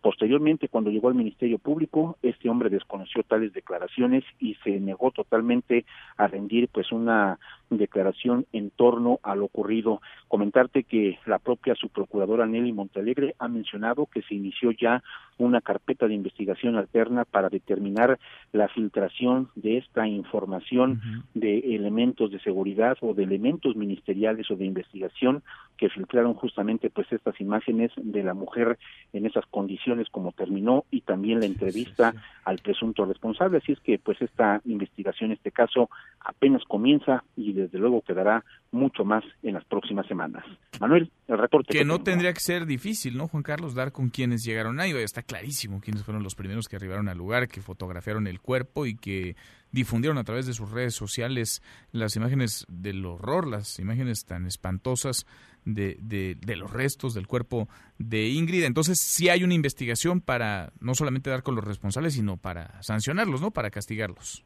Efectivamente, sí, así es. Esto ya corre a cargo de la Fiscalía de Servidores Públicos, que está en contacto con la Fiscalía de Homicidios, que es la que lleva pues prácticamente la indagatoria sobre la muerte de Ingrid y de encontrar alguna responsabilidad, pues aplicará la ley justamente para servidores públicos que contempla penalidades de hasta nueve o diez años de prisión, dependiendo de las condiciones en las que se haya generado esta filtración de información y que de alguna manera pues se podría incluso eh, complicar la audiencia, las audiencias ante el juez de control, dado que este hombre en un principio pues aceptó su responsabilidad, mencionó incluso detalles de cómo había cometido el crimen y que ya una vez puesto a disposición de la autoridad ministerial, simple y sencillamente lo negó al quedarse callado. Qué tragedia. Gracias, Juan Carlos. Estamos al pendiente. Muy buenas tardes. Esto decía Eric Francisco N., de 46 años, el agresor, el homicida de Ingrid, cuando llegaron a la escena del crimen, de este horroroso crimen, elementos de la policía. Escuche y seguimos discutiendo, nos empezamos a, a forcejear, pues me dijo que me quería matar, le digo, pues mátame. Y le digo, pues mátame. Y estábamos ahí en la cocina.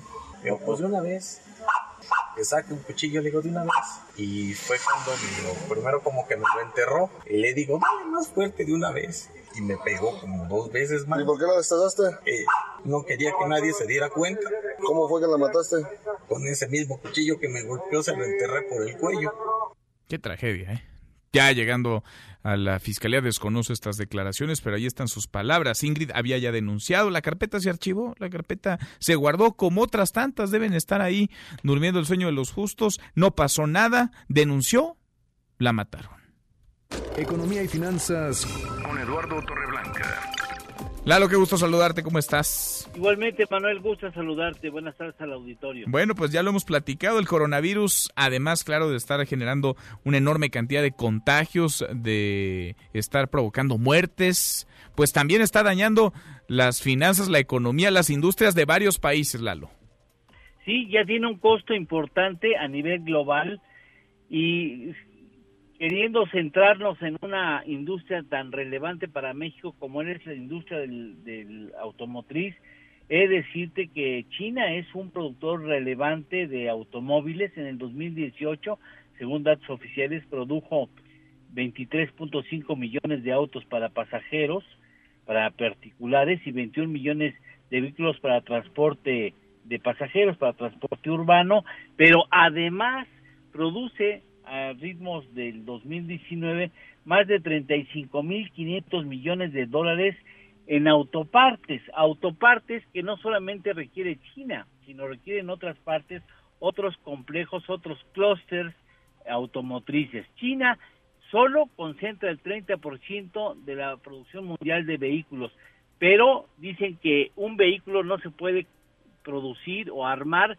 con el 99% de las partes, se requiere el 100%. Y esto ha provocado que las más de 550 plantas manufactureras relacionadas con autopartes en China hayan dejado de surtir a sus clientes porque hubo más de 15 días y algunas fábricas siguen sin regresar a trabajar para evitar, a tratar de evitar más contagios y esto ya ha ocasionado primero que las piezas no lleguen en avión, esa es una parte importante porque se han suspendido los vuelos, y otro que no quepan en algunos barcos o se retrase la proveeduría, y esto ya está incluso afectando al norte de nuestro país, donde está una gran cantidad de empresas de manufactura y de ensamblaje que tienen que ver con esas autopartes que vienen de China.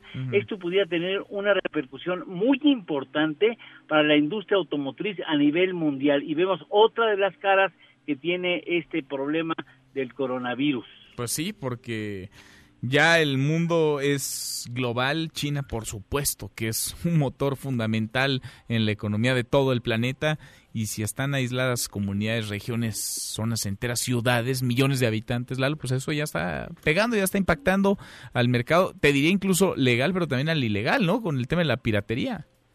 Sí, y eso puede incluso motivar, ya que lo mencionas, que aumente incluso la criminalidad de robo de autopartes ante la ausencia de, facciones que pueden ser importantes para determinadas marcas. Interesante. Pues vamos siguiéndole la pista a este asunto, el coronavirus, que tiene muchas aristas. Claro, la principal es la de salud pública, pero tiene varias aristas. ¿Lalo, tenemos postre? Por supuesto, ayer hablamos de, ¿te acuerdas de las cibermonedas, no? Sí. Pues resulta que me puse a investigar cuántas crees que existen en el mundo. A es ver. increíble. ¿Cuántas? Porque ninguna te convence para que ahorres en cibermonedas. no, ninguna me convence. ni la Bitcoin. Ninguna. 2.781 cibermonedas a nivel mundial. El valor de capitalización de estas cibermonedas alcanza a superar los 370 mil millones de dólares. El, la número uno, la Bitcoin, que hoy vale, un Bitcoin vale 10.253 dólares. El Ethereum, 234 dólares. Y, y el Ripple, 27 centavos de dólar. Son las tres más importantes a nivel mundial. Ahora, cualquiera que se organice puede tener su moneda virtual, ¿no? Es decir, si nos juntamos tú y yo y unos cuates, podemos sacar nuestra moneda, a ver Sí. cómo nos va. A ver cuánto perdemos, pero de que podemos, podemos, Lalo. Sí, y empezamos a minar, como dicen ellos, ¿no? Sí, pues oye, acuérdate que hasta una oferta en una moneda virtual hay para comprar el avión, el avión presidencial de unos empresarios de México, de Nuevo León. Entonces, Pues, mira, no va a salir ese aparato, ¿eh? No estaría mal considerar seriamente esa idea. pues en una de esas, ellos dicen que pagarían lo Y- y- y equivalente en al millones Banco de dólares. México parte de las reservas en Bitcoin o en, lo- o en la moneda virtual que nos paguen. Pues sí, aunque creo que México no tiene como tal, No. ¿no? Para cobrar, para comprar, para utilizar monedas virtuales. Pero quizá, un en tema, un- ¿eh? Un- quizá en un un, este un día de estos. Lalo, un abrazo, gracias. Igualmente, Manuel, gusto en saludarte. Buenas tardes. Muy buen buenas tardes. Buenas tardes, es Eduardo Torreblanca. En Mesa para Todos, Ezra Shabot. Esra, qué gusto saludarte. Desatada la grilla por y en el Instituto Nacional Electoral. ¿Cómo te va? Hola, Manuel López San Martín, buenas tardes. Pues sí, desatada la grilla fundamentalmente por esta necesidad de convertir al árbitro una vez más en partícipe de las decisiones del gobierno. Y creo que ese es el problema fundamental. A ver, la construcción del Instituto Federal Electoral, la construcción después del INE, partió del principio fundamental de que el árbitro y las reglas del juego tienen que ser aceptadas por todos. Y creo que, bueno, pues eh, la desconfianza se creó después de largas décadas en donde simplemente en este país pues las elecciones no existieron. Eran una formalidad que había que cumplir para decir que este país era democrático, no siéndolo.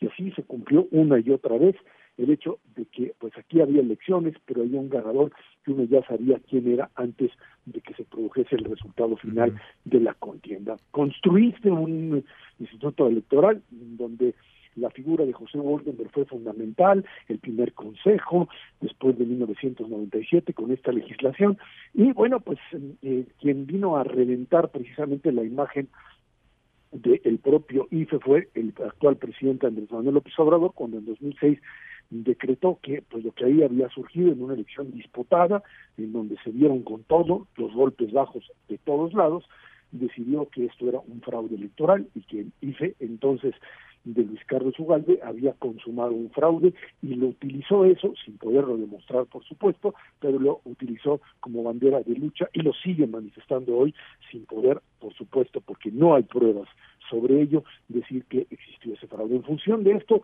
pues ahora trata de hacer exactamente lo mismo, convertir al Instituto Federal, el Instituto Nacional ya electoral, que tiene otras atribuciones, directamente en un árbitro que sea, pues, o que haga el papel, el mismo papel que hacen muchas de las actuales comisiones comisiones autónomas o institutos autónomos que han sido copados por la propia, el propio gobierno federal y en función de eso pues son más que nada comparsas del actual Oye, gobierno. Esra, ¿no te parece que estamos en un caso este pues, un poco sorprendente? A mí no me deja de sorprender cómo unos y otros son tan iguales. Es decir, si se, si se detuvieran a mirarse en lugar de descalificarse, se darían cuenta que son casi idénticos, solo que la posición en el tablero cambió luego de la elección presidencial. Unos y otros se acusan de lo mismo, pero hacen curiosamente lo mismo, ¿no? Y creo que lo del INE puede ilustrar esto bien. Quienes llevaron a la mayoría de los consejeros a sus asientos ahora defienden la autonomía del instituto, porque lo hemos platicado en otras ocasiones, vaya, es sabido,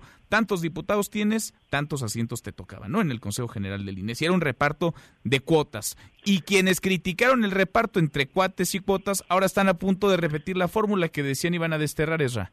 A ver, pero lo que sí tiene que quedar claro es que más allá de las cuotas, que sí, nos queda claro que a partir de la, ele- de la elección de consejeros, la segunda elección de consejeros, en donde hubo ese tipo de cuotas, hoy los consejeros que están ahí al frente no pueden ser eh, acusados, a menos que alguien tenga una prueba de ello, de que actúan en función o que votan mecánicamente mm, por uno u otro partido en función de lo que sería, pues digamos, una línea que viene de arriba. Si eso fuese cierto, Manuel, la Morena no hubiese llegado a la presidencia de la República, porque bueno, pues no creo que no había ninguno, si quizá había uno ahí que pudiese estar ligado, que se haya brincado, más bien era del verde, y bueno, pues eh, después ya se convirtió en alguien defendiendo a Morena. Pero si tú me dices que los actuales consejeros electorales representan a cada uno de ellos una línea partidaria, yo te diría que no que definitivamente no, que su grado de autonomía existe como tal, que hay una ley que tienen que aplicar, que hay pesos y contrapesos, que los partidos políticos directamente no son los que determinan la propia legalidad de las elecciones, que sí puede existir, pues por supuesto, el, el hecho de que existan presiones y se vean eh, la posibilidad de moverse hacia un lado hacia otro, pero no bajo ningún concepto puedes establecer ni con el propio Consejo, ni siquiera en el Tribunal Electoral, a pesar de que se habla de una línea muy muy fuerte en función de presiones políticas que exista un digamos una una una división tal partidaria en donde absolutamente todo todo esté determinado por la división de partidos. Si lo que vamos a hacer es convertir directamente hoy al INE en un instrumento en manos de la actual autoridad, pues mejor valdría la pena pues trasladar a Manuel Bartlett otra vez a la presidencia del INE y entonces haría lo mismo que en el 88. Creo que eso sería un poco lo que habría que hacer. No, hay que defender la institución, hay que entender que hay perfiles que de gente profesional que de una o de otra manera pues eh, más allá de que uno u otro partido lo pueda postular recordemos que había esa que, que la parte fundamental Manuel era aquella en donde para que transitaran, así se decía, los distintos consejeros, tenía que haber un consenso.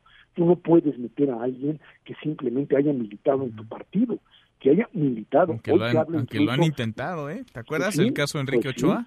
pues sí, pues sí, pero no se puede. o sea, no, perdón, pero hay que lo han intentado. Está bien, Sí, está sí, bien, pero sí, no han sí. podido por precisamente por esta afiliación política en donde resultaba imposible que eso transitara. Ahora, estaban todos contentos, ¿no? Con el reparto, es decir, funcionaba porque todos quedaban conformes con el número de, vaya, no quiero llamarlo así, de fichas, porque cada quien tenía sus asientos, ¿no? A ver, si el PRI era mayoría, pues le tocaban tres, al PAN le tocaban dos, al PRD le tocaba uno, y todos se paraban de la mesa contentos porque se habían repartido una institución autónoma. No sé qué tan autónoma es, si estaba en manos de los partidos, a final de No, cuentas. bueno, pero es que las figuras, los perfiles que tú tenías que lanzar, aunque tuvieses tales o cuales eh, cantidad de, de- consejeros, tú no podías imponer lo que se te pegaba la gana. Tú no podías lanzar a un militante de tu partido, tenías que presentar a alguien que tuviese credenciales de pues conocimiento electoral, o sea, voltea a ver quiénes están en el Consejo Electoral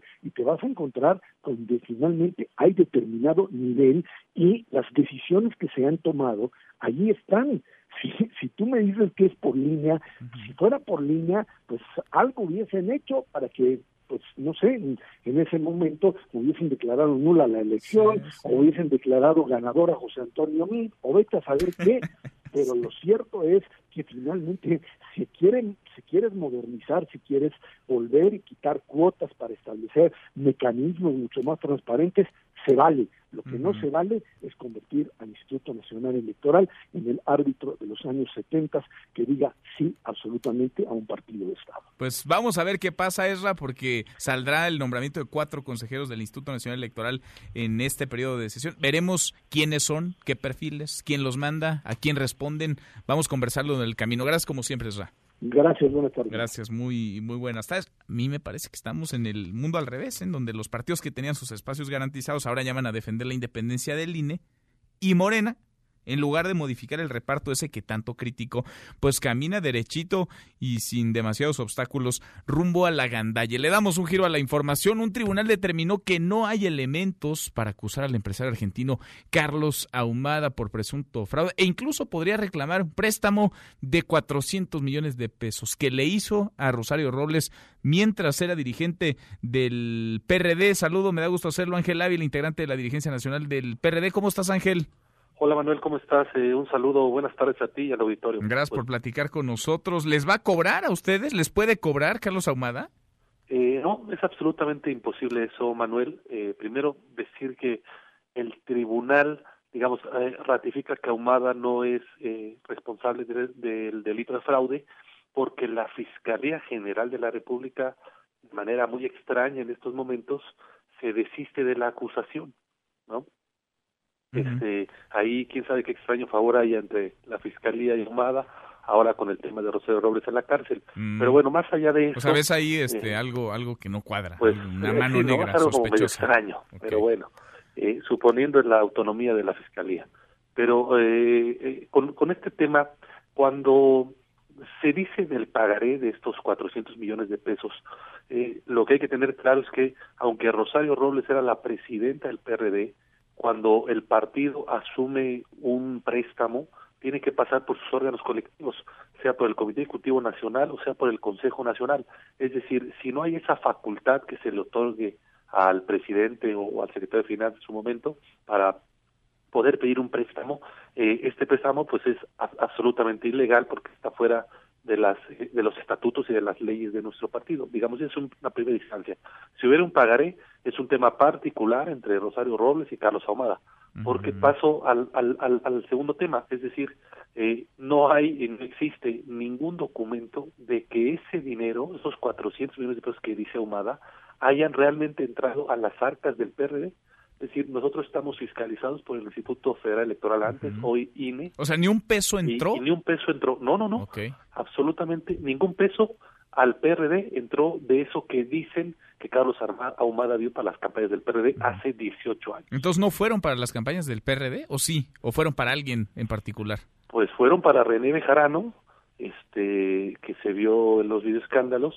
Eh, habría que preguntarle a Bejarano a dónde los envió. Y el otro fue para el esposo de la jefa de gobierno de la Ciudad de México, Carlos Simas. ¿no? Digamos que son los videoescándalos que se conocen de dinero que entregó Carlos Ahumada. Pero eso no quiere decir que ese dinero lo entregó al PRD. O sea, si el PRD pide un préstamo, lo hace a través de un banco, a través de transacciones financieras.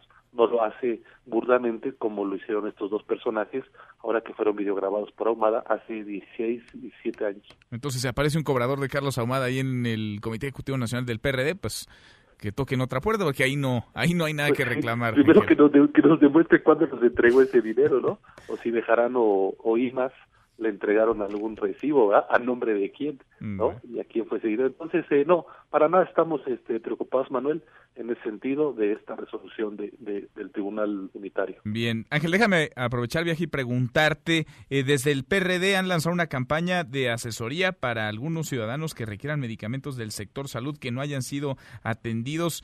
Están llevando esto pues ya no solamente al terreno de lo político, sino incluso a lo judicial. Algunas de las personas que no tienen certeza de que podrán contar con las dosis de medicamento para sus hijas e hijos, para ellos mismos. El PRD está en estas porque tiene un genuino interés por el bienestar, por la salud o porque quiere vio oportunidad y quiere meterle ruido al gobierno en este tema en donde aseguran no hay desabasto de medicinas, Ángel.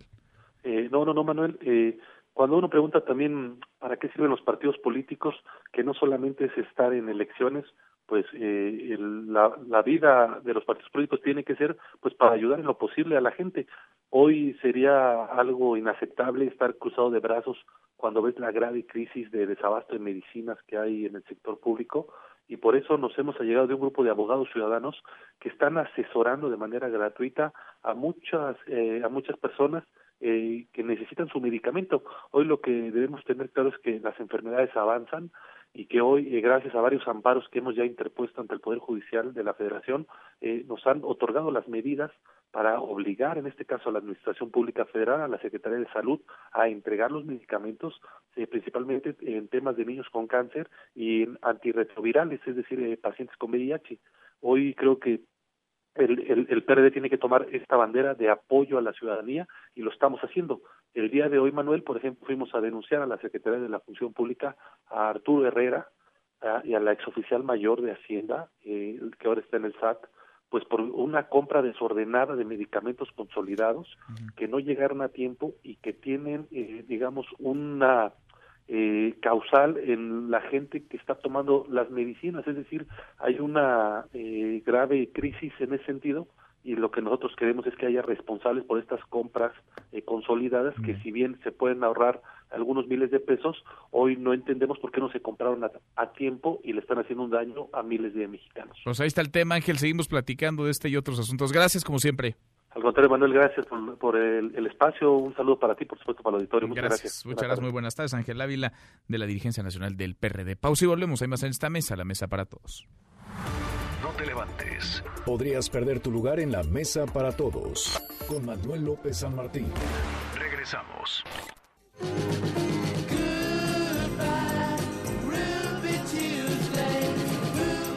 El 11 de febrero de 1967 sale a la venta el LP de The Rolling Stones, Between the Buttons, el más británico de la banda y donde dejan momentáneamente atrás su influencia blusera. Es diseñado en su totalidad sonora por el entonces líder del grupo Brian Jones y es considerada la primera obra maestra de los Stones.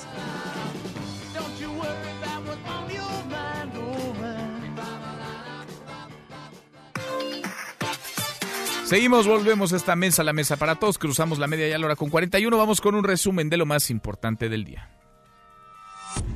Resumen. Las autoridades de salud vigilan a dos personas sospechosas de tener coronavirus, esto en México. Hoy por la tarde se darían detalles. Hasta el momento se han descartado 11 casos sospechosos. El subsecretario López Gatel estuvo en la mañanera con el presidente López Obrador y rechazó la necesidad de construir un hospital en México para atender este nuevo virus que eventualmente, vaya, es casi seguro llegará a nuestro país. Escúchenlo.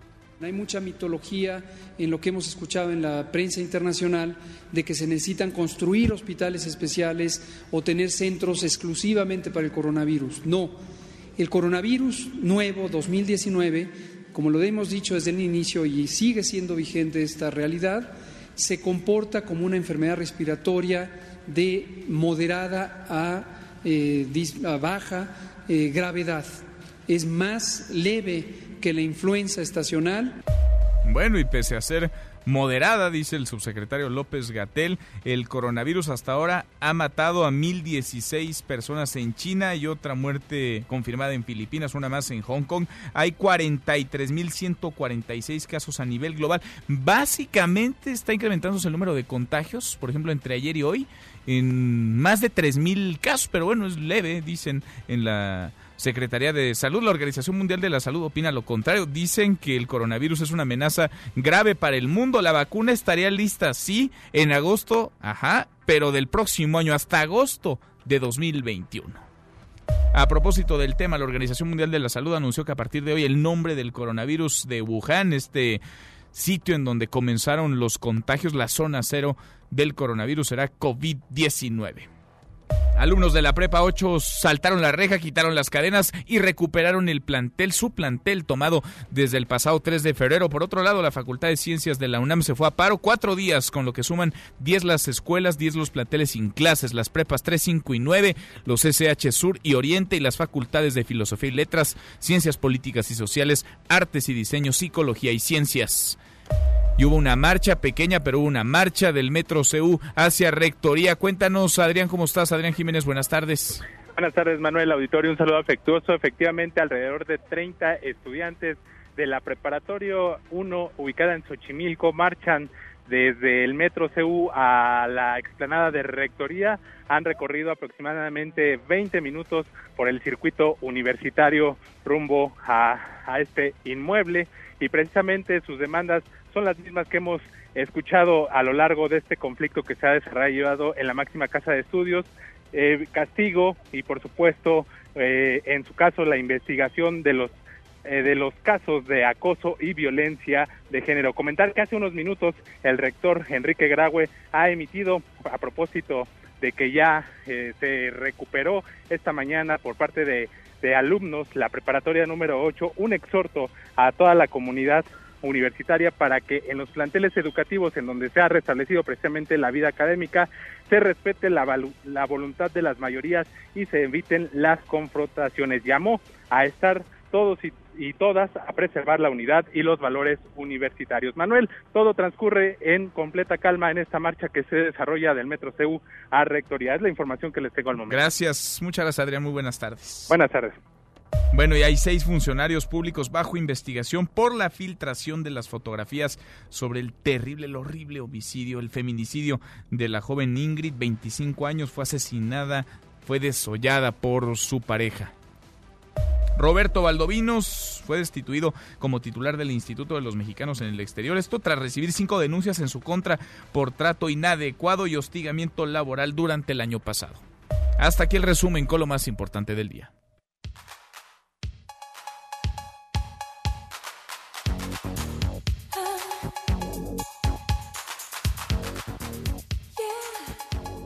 José Luis Guzmán Miyagi, mi querido Miyagi, segundo tiempo en esta mesa para todos. ¿Qué estamos escuchando, Miyagi? Estamos escuchando a Whitney Houston. Claro. Quizás una de las voces más perfectas de su generación para la interpretación del rhythm and blues y que hoy cumple 12, no, perdóname, 8 años de haber fallecido. Hoy.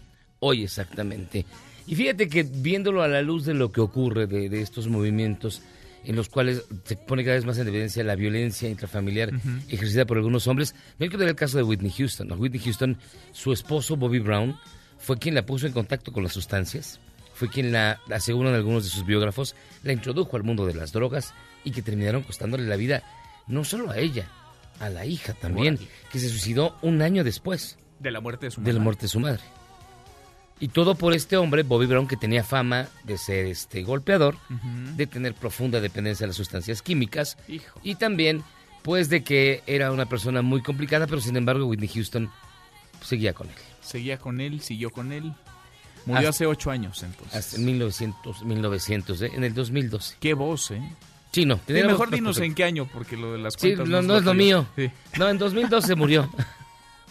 ¿En 2012? Así es. Así, ah, entonces sí, sí, son ocho años. Sí, son ocho años. ¿Qué voz tenía Whitney Houston, eh? Qué cosa. La voz más, digamos, extraordinaria y emblemática de finales de los 90, quizá, junto con Celine Dion, Whitney Houston. Impresionante. Y sí viene muy a cuento, ¿eh? Con el asunto de la violencia de género, los feminicidios. Los feminicidios que, bueno, dice Gertz que no existen, que pues, ya que le dijo. Qué cosa, increíble. Lo que es un hecho también es que, pues, no hay que esperarse hasta el final, ¿no? O sea, porque hay quienes eh, de plano aguantan un golpe, un grito, un empujón y termina en tragedia esto. Eso es una tragedia ya y desde el principio hay que hay que hay que irse de ahí.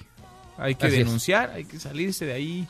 Porque hay, hay, hombres que nunca cambian. Nunca, nunca. Miyagi, gracias. Muchas gracias, José Luis Guzmán Miyagi. Te escuchamos al ratito a las 7, charros contra gangsters. Pausa y volvemos. Hay más en esta mesa, la mesa para todos.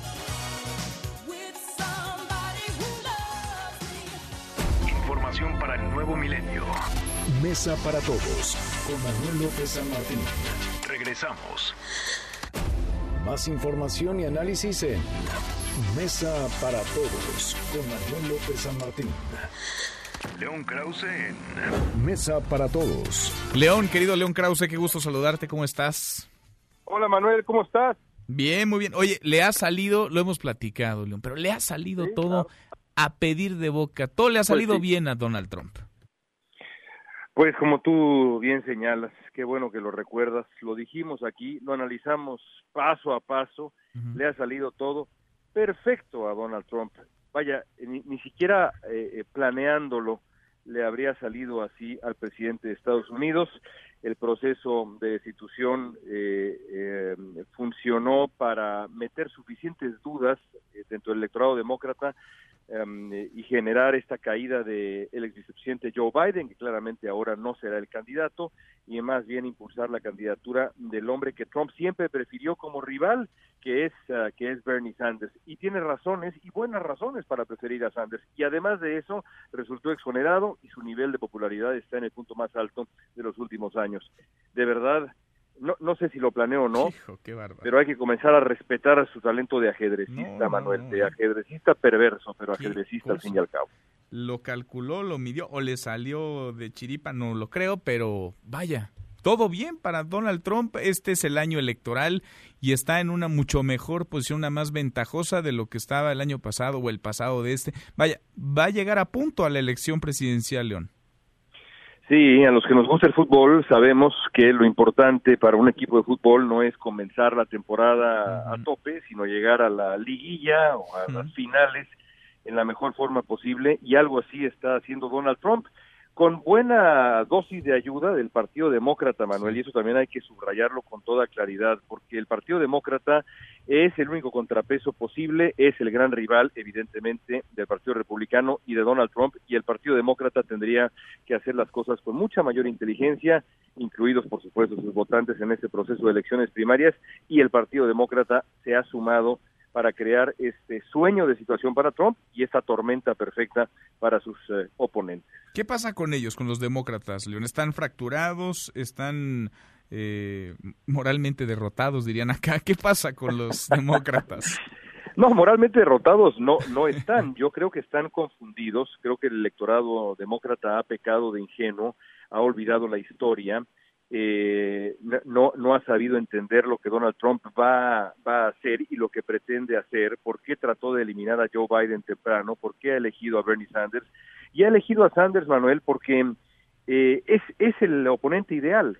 Bernie Sanders nunca ha enfrentado una campaña de desprestigio, una campaña negativa, una campaña negra, y lo que va a enfrentar ahora es eh, será de antología de antología negativa, pero de antología. Van a utilizar absolutamente todos los dichos de Sanders, los videos que existen de Sanders uh, elogiando mm, eh, la Cuba de Fidel Castro, elogiando a la Unión Soviética, país que visitó en su luna de miel, eh, defendiendo eh, a Hugo Chávez, defendiendo a Evo Morales. Todo eso lo va a utilizar Trump para pintar a Sanders como un socialista peligroso, un fantasma de la Guerra Fría que viene a destruir el mayor activo del gobierno de Donald Trump. ¿Cuál es ese mayor activo? La economía.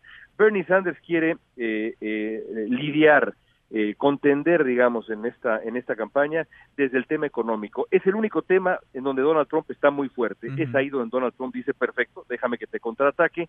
Es una situación particularmente negativa, solamente una de varias de varios eh, varias eh, variables, varios eh, argumentos que podría yo describirte que suman para para crear esa situación tan negativa para el Partido Demócrata. Pues está Donald Trump donde quiere estar y muy pronto con quien quiere estar también. León, un abrazo y lo seguimos platicando. Así parece. Un abrazo fuerte. Gracias. Gracias. Muy buenas tardes, León Krause. Nosotros ya nos vamos, revisamos lo último en la información. En tiempo real. Universal. La actividad industrial en 2019 reportó su peor caída en 10 años. El Heraldo de México. Más de la mitad de migrantes sufrieron violencia en México, asegura Médicos Sin Fronteras. Despensas y amenazas. El INE ha encontrado viejas prácticas en partidos en formación. MBS Noticias. El Senado presentará una propuesta intermedia para eliminar los puentes. Con esto cerramos, con esto llegamos al final. Gracias, muchas gracias por habernos acompañado a lo largo de estas dos horas. Soy Manuel López San Martín, se queda con Nicolás Romay, Radio Marca. Claro, nos vemos al rato, 8 de la noche, Noticias República MX por ADN 40 y aquí nos encontramos en esta mesa, la mesa para todos. Mañana, como todos los días, pásenla muy bien, ya casi es viernes. MBS Noticias presentó Mesa para Todos con Manuel López San Martín. Un espacio donde todos tienen un lugar. Este podcast lo escuchas en exclusiva por Himalaya. Si aún no lo haces, descarga la app para que no te pierdas ningún capítulo. Himalaya.com